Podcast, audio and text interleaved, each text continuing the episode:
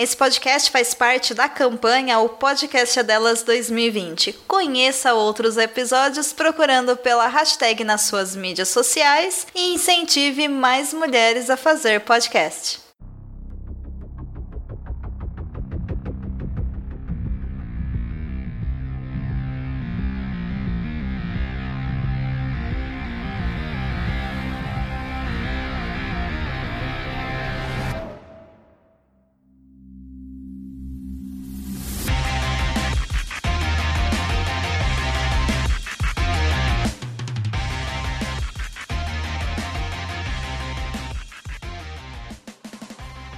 E estamos de volta com o BBcast, o seu podcast de automobilismo e outras nerds. No episódio de hoje vamos falar sobre a pré-temporada da Fórmula 1. E aqui comigo está a Débora Santos Almeida. Olá, amigos, sejam bem-vindos a mais este podcast.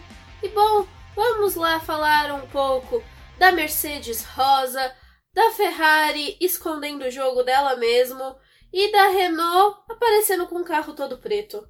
Exatamente, a equipe Renault já se, já se apresenta de luto né, para uma pré-temporada. Não sabemos se ela vai continuar de luto na temporada completa, mas algumas pessoas gostaram desse carro todo preto, né? Vamos ver o que, que ela tem para apresentar aí a partir de Melbourne. Mas antes de prosseguirmos, vamos agradecer a nossos apoiadores, aqueles que auxiliam o Boletim do Paddock através do financiamento coletivo e contínuo do Após. Lembrando a importância desse, uh, desse apoio financeiro, desse essa campanha que nós temos na plataforma Após, que ele auxilia o boletim do Paddock na sua manutenção e no seu crescimento. Atualmente, como vocês podem ver, já estamos com a cobertura total da Fórmula E. Vamos continuar agora com a Fórmula 1 e com a Stock Car. Temos planos para fazer mais de uma etapa da Stock Car em loco, então isso gera gastos, despesas e que o financiamento auxilia bastante o boletim do Paddock a conseguir comparecer no Autódromo de Interlagos, dos demais autódromos que nós temos no Brasil, quando possível. Então, o apoio de vocês sempre é muito importante, auxilia bastante o nosso trabalho. E os nossos apoiadores, aqueles que têm a menção honrosa, tanto no nosso BBcast por, pelo podcast, como também agora que nós conseguimos lançar o BBcast no YouTube, também tem a transmissão do nome deles, que são Ricardo Banner, Maia Barbosa, Eliezer Teixeira, Luiz Félix, Arthur Felipe, Rafael Celone, Will Mesquita, Anthony Santos, Rogério Froner, Helena Lisboa, Cássio Machado, Carlos Del Valle, Bruno Vale, Eric Nemes, Bruno Shinozaki, Alberto Xavier, Will Bueno, Ricardo Silva, Beto Correia, Fabrício Cavalcante, Arthur Apóstolo, Sérgio Milani, Belchiades Veloso, Micael Souza, Ezequiel Bale, Cineu Messi, Rafael Arilho, Rafael Carvalho, Fábio Ramiro e Maria Ângela. Fica aqui meu agradecimento a todos os nossos apoiadores, vocês são extremamente importantes para o crescimento e desenvolvimento do boletim do Paddock. E assim como o Rubens falou, vocês estão nos auxiliando a cobrir mais etapas ao longo do ano, prestigiar mais categorias e, por consequência, trazer mais conteúdo para vocês aqui, tanto no podcast quanto no YouTube e também pelo site. Então não deixe de conferir todo o nosso trabalho em todas essas plataformas e conversar com a gente lá no Twitter utilizando a hashtag das categorias, como F1 no BP, FE no BP, assim vocês também auxiliam no nosso crescimento para que outras pessoas conheçam o nosso trabalho. Exatamente, se você conhece alguém que gosta de automobilismo, gosta de Fórmula 1, Fórmula E, Stock Car, MotoGP, é, Porsche Cup, enfim, todas as categorias que o boletim do Paddock se mete a falar, compartilhe com eles. Sempre que vocês terminarem de ouvir o BBcast, durante vocês ouviram, viu que a gente falou alguma coisa, quer comentar, quer conversar com a gente sobre, chama a gente na hashtag lá do, do Boletim do Paddock, né? Quando for do tema da, do podcast, que a gente vai, nós vamos conversar com vocês, não só eu e a Débora com a Fórmula 1, mas também o Sérgio Milani, a Cintia Venâncio sobre a Fórmula E. Stock Car vocês também podem chamar a gente. E lógico, vocês viram que tem algum tema, alguma coisa que vocês querem debater com a gente, fique à vontade. Lembrando que nossas redes sociais tem no post desse episódio mas sempre em todas as redes sociais, vocês procurar por Boletim do Paddock, vocês localizam a gente e sempre os nossos uh, redatores, autores de post sempre estão também nas redes sociais ali interagindo com o nosso público.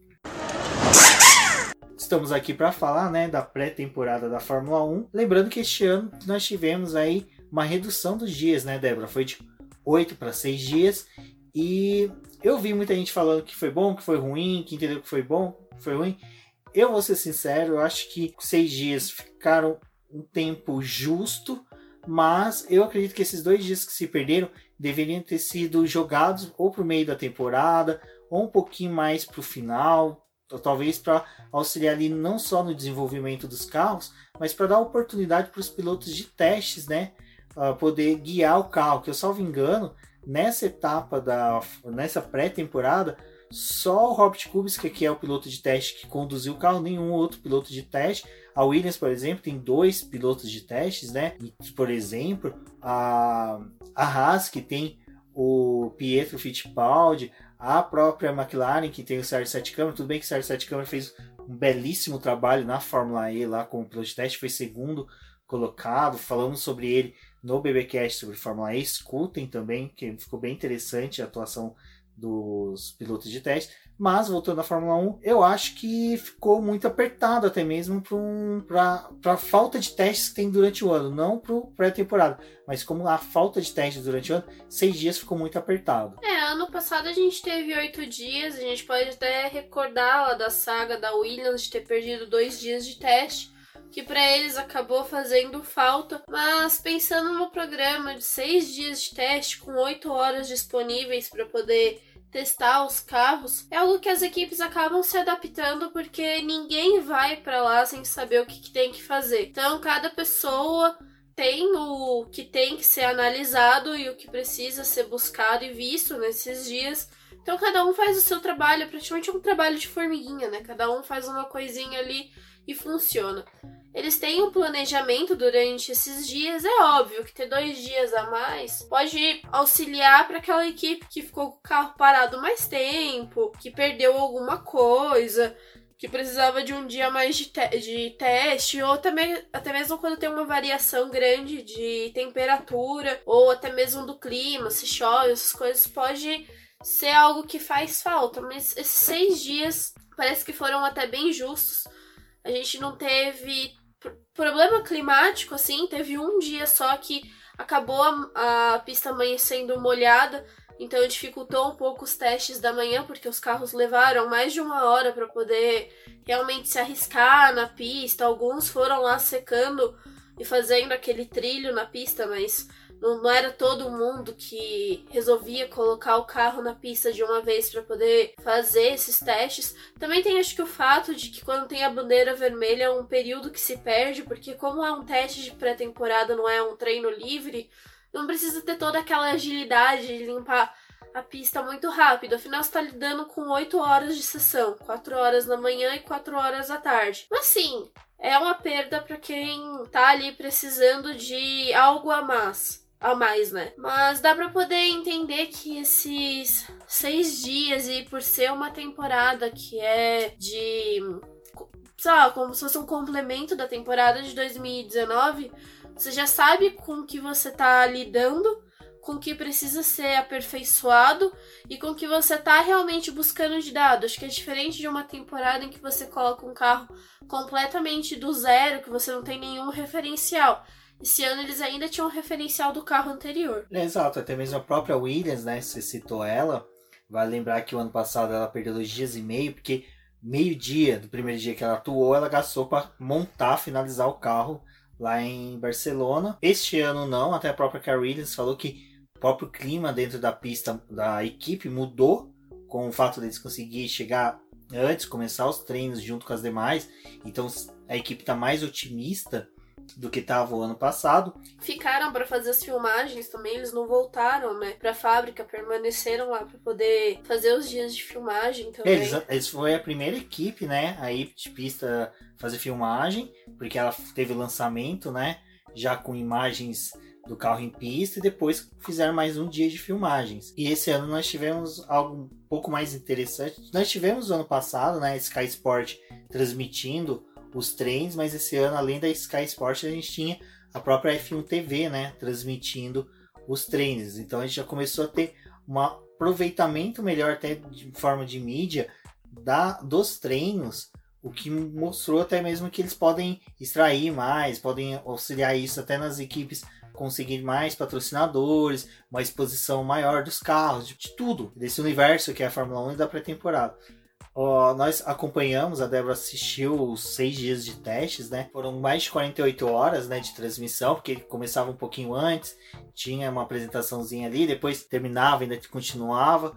E que foi legal que a gente pôde ver que é, durante a transmissão, durante a, os momentos em que não tinha carro na pista, né, Débora? Os, os jornalistas, os apresentadores, os comentaristas traziam umas, algumas informações interessantes e até mesmo entrevistavam alguns pilotos e pessoas envolvidas das equipes. É, teve duas opções que a Sky Sport ofereceu, que era a inglesa e a italiana. Eu assisti, dividi esses seis dias alternando a transmissão entre as duas para poder acompanhar.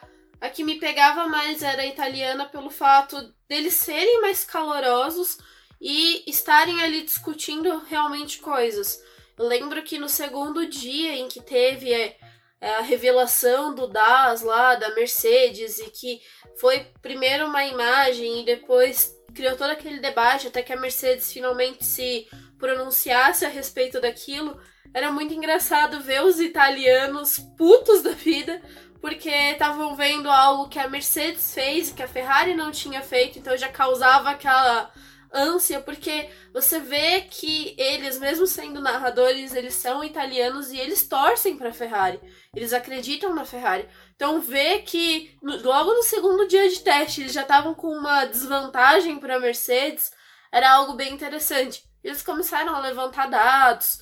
Depois eles conseguiram a imagem da Fórmula 1 que mostrava realmente como aquilo funcionava, como atuava nos pneus.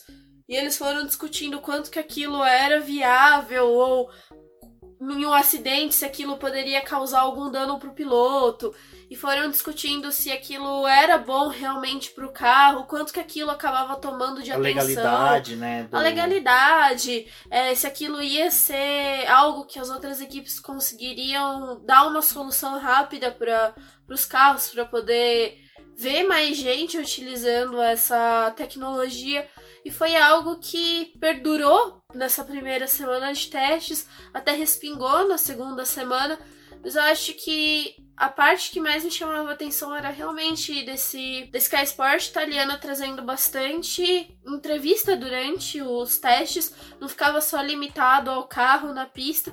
E às vezes, quando não tinha nenhum carro na pista, voltava ali para o pessoal, fazendo como se fosse uma espécie de mesa redonda com um debate, essas coisas. Então foi algo bem interessante. É, então vocês aí se preparem nos próximos testes, conseguindo aí um acesso a transmissões tanto da Sky Sport como também da Fórmula 1, né? A Fórmula 1 também transmitiu através do aplicativo deles.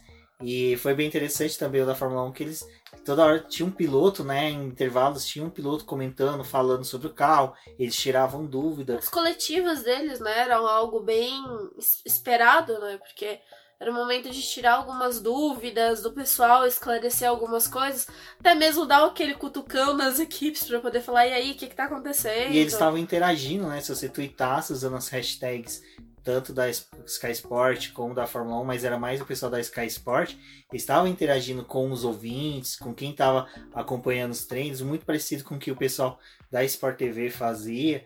Então, foi é, na bacana, inglês, né? a gente tinha o Will Buxton ali também é, já uma figura que o pessoal acaba conhece bastante por causa do Draft Survive. Ele faz os vídeos da Fórmula 1 lá no canal do YouTube. Então já é um jornalista muito conhecido e também engraçado e que entende bastante do assunto. O último grande círculo da, da Globo, lá do Sport TV, em que junta jornalistas da área e também outros jornalistas para entrevistar uma pessoa, foi realizado com o Biba Kelly. Por que, que eu estou trazendo isso? Nessa entrevista, o Ben Barrichello explicou um pouquinho como foi os testes de Barcelona, de, de Barcelona, não, Jerez, se eu não me engano, agora me fugiu, sobre a temporada 2009. E aí perguntaram, né, pô, por que que na temporada na, na pré-temporada você foi um monstro, né, na Cobral, depois chegou em Melbourne e você ficou atrás do Button. Ele explicou a questão da calota, mas ele levantou outras informações que é bem interessante que reflete muito quando a gente fala que não dá para analisar, não dá para dar uma certeza absoluta sobre como está o grid, como será a Fórmula 1 2020, baseado no que a gente viu no, na pré-temporada. Porque uma coisa que o Bimbeck ela falou é que assim, como tá mais frio na Espanha, o ar é mais denso, tem um peso maior, então as asas dos carros, é, pentes aerodinâmicos, eles sofrem uma pressão muito maior. Então, durante os testes, eles também testam a resistência dessas peças. E aí eu fui procurar um pouquinho mais para saber disso, e vai muito além disso. Até o teste das suspensões vão nisso. Às vezes um piloto roda, que nem durante a transmissão o pessoal brincava, né? Que ah, o Vettel rodou, Verstappen rodou. Isso se dá também porque o carro ele é todo projetado no túnel de vento. Depois os engenheiros trabalham com dados, números da, de um carro que é fabricado para verão. O carro de Fórmula 1 ele é fabricado para verão. Ele tanto te, pega verão na Europa, como na Ásia, como aqui, quando ele chega no Brasil já está começando o verão. Está terminando primavera, começando o verão. Então ele é feito para temperaturas quentes. Quando pega uma temperatura mais fria, como está em Barcelona, o carro tem um comportamento totalmente adverso do que ele foi projetado. Então é por isso que os carros, às vezes, os pilotos rodam, porque eles estão fazendo um teste para ver se a, a, suspensão vai agir de uma forma diferente, é, o quanto que o carro resiste àquela força G que vai ser um pouquinho maior. E também tem outro teste que é dos motores. Por quê? O ar mais denso, tem mais oxigênio, maior pressão, tem uma combustão mais forte, então eles conseguem levar os motores a uma pressão mais extensa, mais forte. E é isso é uma coisa que é interessante que a Débora até escreveu sobre, falando por que, que as quebras são essenciais durante a pré-temporada. É, é essencial que esses carros quebrem, aliás, ali é o momento para eles realmente quebrarem, porque as equipes ainda vão ter 15 dias pela frente para poder analisar os dados e realmente lidar com essas quebras identificando aonde está o problema. Então, torna esse carro mais resistente, buscar as falhas dele. Esse ano a gente teve os motores da Mercedes tendo bastante problema. Foi algo que chamou atenção e até o próprio site da Fórmula 1 falou isso. No caso da Mercedes é algo preocupante, porque a equipe ano passado não teve esse problema de quebra. A Mercedes mesmo, ela era conhecida como carro imbatível, né? Não tinha problema, não tinha aqueles estouros de motor como as outras equipes tinham. E nessa, nesse começo de temporada eles enfrentaram esse problema com o motor. E nessa questão deles de mudar muito de um ano para o outro é algo que chama atenção. Porém, os outros times eles estão lidando com motores, por exemplo, a Renault ela está tentando aperfeiçoar o motor dela tanto para ela quanto para que a McLaren utilize nessa temporada. Então, ter quebra é tentar ver até onde esse motor vai. A Ferrari ela apostou em algo mais diferente, que foi tentar fazer, na verdade, funcionar com o motor, é, provavelmente um, numa rotação mais baixa, para poder conservar ele mais. E o que muito se fala é que só vamos ver realmente o carro da Ferrari lá em Melbourne que é quando ele vai estar tá realmente na sua plena atividade. Mas isso depende do que cada equipe estava buscando. A Renault mesmo, ela já tinha falado que ela ia fazer teste de motor, então o carro estava completamente preto, Teve equipe que nem sequer levou a atualização direito para a segunda semana. Tinha gente realmente focada nesse motor. A Honda, se eu não me engano, ela trocou o motor duas ou foram três vezes, não por questão de quebra, mas por questão de confiabilidade para poder testar os motores e saber se aquilo estava funcionando mesmo. Então cada uma estava trabalhando numa linha algumas mais para questão aerodinâmica, outras mais para confiabilidade do motor. E é ali que o carro tem que dar problema, porque você vai ter ainda o tempo para poder solucionar. O pacote aerodinâmico, um dos pacotes aerodinâmicos principais, vem na primeira corrida. E foi legal que você citou uma questão que é da própria Renault, que é o que a gente falou no BBcast de apresentação dos carros. Naquele momento já estava rolando a pré-temporada, mas nós não entramos no mérito da pré-temporada. Foi o primeiro dia, né, quando a gente gravou aquele podcast, então era meio difícil de até falar o que estava acontecendo na pista. E naquela oportunidade nós citamos que a Renault já tinha, o Abiteboul já tinha falado, né, que eles iam focar na confiabilidade do motor. Então a gente ainda não sabe se esse carro da Renault é um carro bom, ruim, médio ou vai ser a mesma draga do ano passado. Então, por hora, o que a gente sabe ainda é que o motor Renault, pelo menos, ainda demonstrou uma certa confiabilidade, o que é bom para a equipe, porque a equipe, tanto ela como a McLaren, perderam muitos pontos. E para a Renault, que vai buscar brigar pela quarta posição, é importantíssimo ela conquistar bons pontos. Ainda mais que esse ano ela vai estar com dois bons pilotos. Tudo isso gera possibilidades para uma Renault da vida. Então, essa confiabilidade que ela buscou, ela não quis observar o carro. Porque às vezes ela já tem uma linha, uma linha de pensamento e raciocínio sobre o carro que ela não precisa desenvolver agora. Ela pode desenvolver ao longo do ano, utilizando os treinos livres, até mesmo para testar peças. Teve um único dia que a Renault liderou o começo do, da manhã dos testes, mas a volta que eles deram foi com um carro praticamente sem combustível. Eles mesmos informaram isso e conseguiram aquela ótima volta, mas enquanto eles estavam andando com o carro pesado, era algo muito inconclusivo. Na verdade, é, fato é, esses testes de pré-temporada são inconclusivos. Ano passado, quando a gente fez esse mesmo podcast falando da temporada, algumas certezas apareciam, mas era também tudo muito baseado no achismo. Mas acho que no ano passado as pessoas não tiveram tanto cuidado, porque tinha aquela questão de estar tá mudando de novo, e era o novo, tinha grandes apostas nas equipes, então era natural criar uma expectativa e tentar traçar uma temporada por cima do que a gente tinha visto na pré-temporada. E esse ano, apesar de ser uma temporada em que os carros não estão mudando tanto e que teve um avanço, que comparar o carro de, de desse começo de temporada com o carro lá do começo da temporada passada não é viável, porque ele seria muito mais parecido com o carro que a gente viu lá em Abu Dhabi, que já passou por todos os pacotes de atualização. Então, esse ano, acho que de modo geral, todo mundo teve um pouco mais de cuidado para poder falar quem é que vai estar tá na frente de quem, quem vai brigar com quem, ou o que vai acontecer, porque apesar da gente ter uma previsão do que é com base na temporada do ano passado, muita gente focou realmente em tentar consertar os erros e fica assim, né? O que, que tá acontecendo aqui? Com o que, que a gente pode lidar? Apesar de tudo isso, nesses testes a gente viu a Ferrari fazendo muito ao contrário do que ela fez no ano passado, que foi se mostrar, que ano passado ela liderava os treinos livres, colocava os carros na frente. Esse ano ela, apesar de tentar fazer uma coisinha ali, ela estava mais apagada. A Mercedes também, ela se anulou bastante nessa temporada realmente testando a confiabilidade. E por outro lado, a gente teve uma Red Bull já querendo se mostrar é, nos, em alguns dados que tem até no próprio site da Fórmula 1, mostrando quanto que eles foram rápidos. Tem uma volta comparada do Max Verstappen com o Valtteri Bottas. Ambas são do terceiro dia de teste, mas um da primeira semana e o outro da segunda semana. As condições de pista também são diferentes, porque na do Bottas tá um pouco mais de sol, então ela tava mais quente. A do Verstappen estava um pouco mais fria, mas você percebe a tocada dos dois pilotos com o carro e consegue projetar um pouco do quanto que a Red Bull está fazendo um carro muito forte para poder tentar brigar com a Mercedes.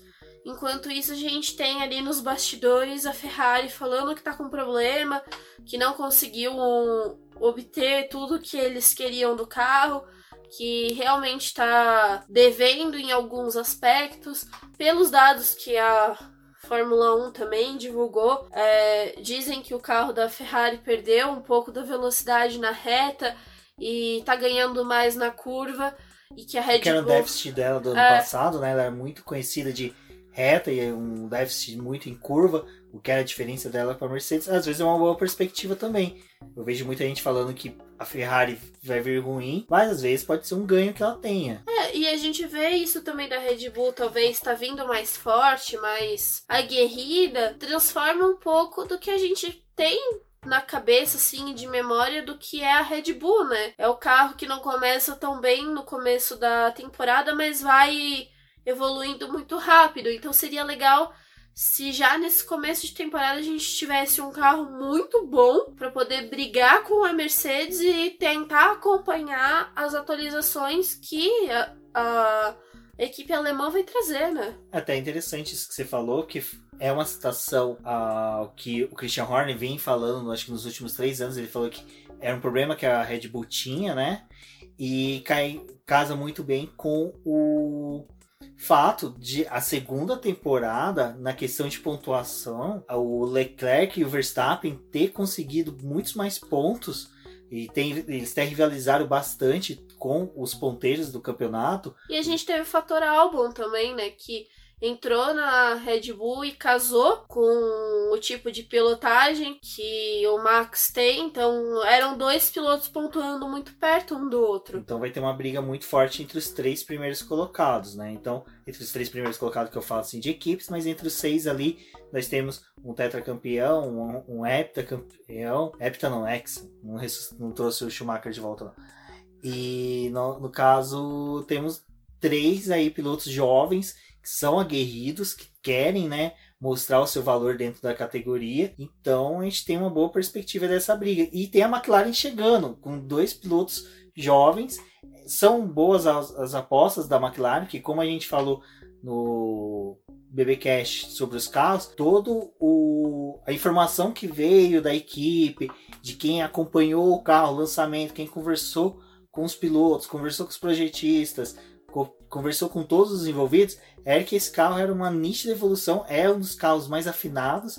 O que a gente acompanhou das transmissões e também da próprio site da Fórmula 1 e de quem é especializado, que sabe do assunto, falando que o carro, um dos carros mais afinados, mais sim, que você olha, você vê que eu não estou falando de olhar o carro na pista, mas só que de informações obtidas, de você ver o carro trabalhando na pista, um dos mais afinados dos, do resto do grid é o da McLaren, que a McLaren continua nessa nítida evolução que teve do ano passado. E chegando junto a ela, nós temos a cópia da Mercedes, né? A Pantera cor-de-rosa que está disfarçada de Mercedes. É, é, bem interessante também a gente falar a respeito disso, porque os testes de pré-temporada não deixam de ser políticos, né? Eles. É, é aquela coisa, você termina em, em Abu Dhabi ganhando na primeira posição, os três primeiros você aqueles que você vai lembrar por mais tempo até os carros aparecerem novamente. E aí vem os testes pré-temporada e a gente começa a lembrar dos pilotos por eles terem liderado os treinos ou por terem andado próximo dos líderes. Exato, e é legal você falar esse negócio de nós lembrarmos, né? Que a gente pode tirar uns exemplos de que aconteceu nos anos anteriores. Por exemplo, de 2015 a gente teve o Nico Rosberg, né? Vindo, ganhando, ganhando, ganhando. E quem começou a observar falou: gente, o Rosberg vai vir muito forte em 2016. E ele realmente veio muito forte em 2016. Veio estraçalhando. E você falando disso, a perspectiva que o pessoal tá falando muito que a Ferrari tá ruim, tá ruim, é um pouco de lembrança da corrida do GP do Brasil, que foi uma lástima total, aquela atuação dos dois pilotos, e o GP de Abu Dhabi, que quem se lembra, nós falamos no BBcast que foi um GP monótono.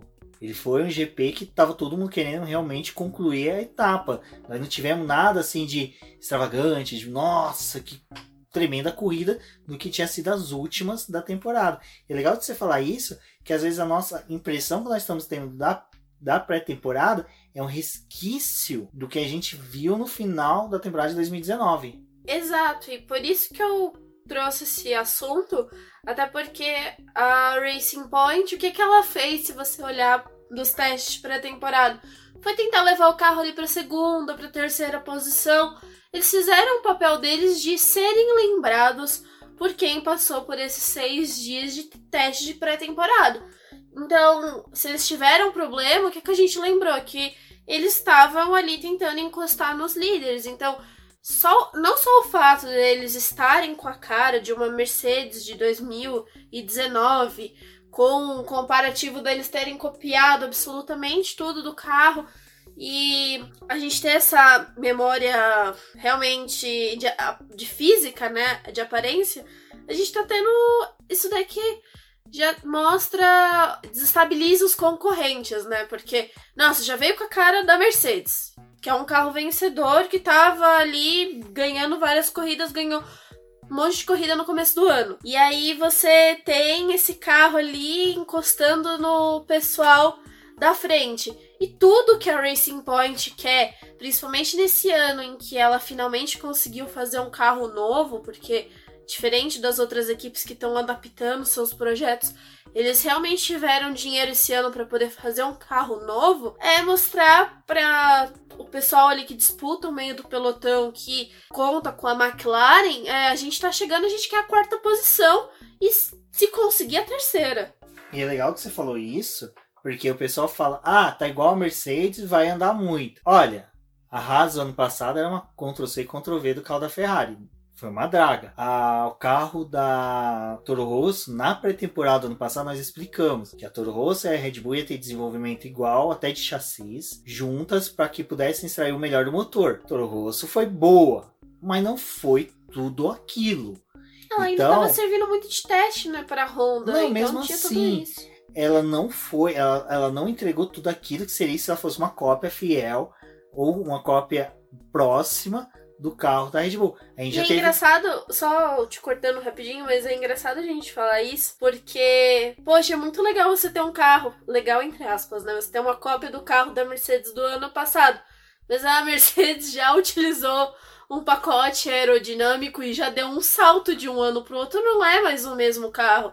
Então, teoricamente, eles já estão em desvantagem porque eles não copiaram o carro desse ano, eles copiaram o carro do ano passado. E todas as equipes passaram por uma atualização de carro. E eles não, eles estão com um carro novo, com cara do ano anterior, que não tem atualização desse ano.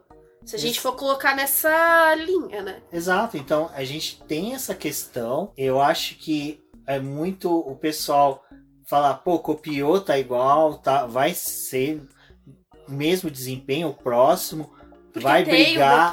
Eu não acredito. Questão de motor é, foi uma coisa que até eu falei. Olha, 2014, motor da Williams. A Williams tem o mesmo motor da Mercedes. Mesmo, sim, rigorosamente é o mesmo. Até a Claire Williams em todos os anos ela fala, ah, a gente não se preocupa tanto com o motor porque a gente tem um motor, a gente só se preocupa mais com o desenvolvimento do carro.